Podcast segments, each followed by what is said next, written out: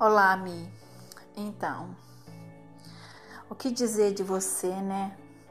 É, nesse dia do seu aniversário. Quero dizer para você que as pessoas, talvez, quando te viram é, no começo da sua vida, imaginaram assim que você, pela sua aparência, entre aspas, de menina frágil, talvez não tivesse capacidade de conduzir sua família, de cuidar, principalmente quando você teve a sua filhinha é, frágil, prematura. Tenho certeza que as pessoas olharam assim e imaginaram que você não fosse dar conta. Mas você surpreendeu todo mundo, todos nós, e mostrou a sua força, a sua coragem, sua determinação. E até hoje tem conduzido e cuidado da sua família com maior destreza, com grandeza, dando orgulho a todo mundo e mostrando a mulher extraordinária que você se transformou.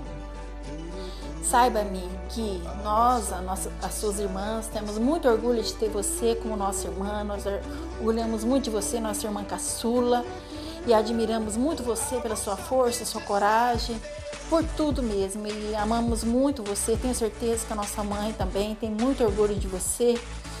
E eu quero te dizer, Mi, que você sempre acredite no seu sonho, acredite em você, Nunca deixe que as pessoas coloquem você para baixo ou duvide do seu sonho, da sua capacidade.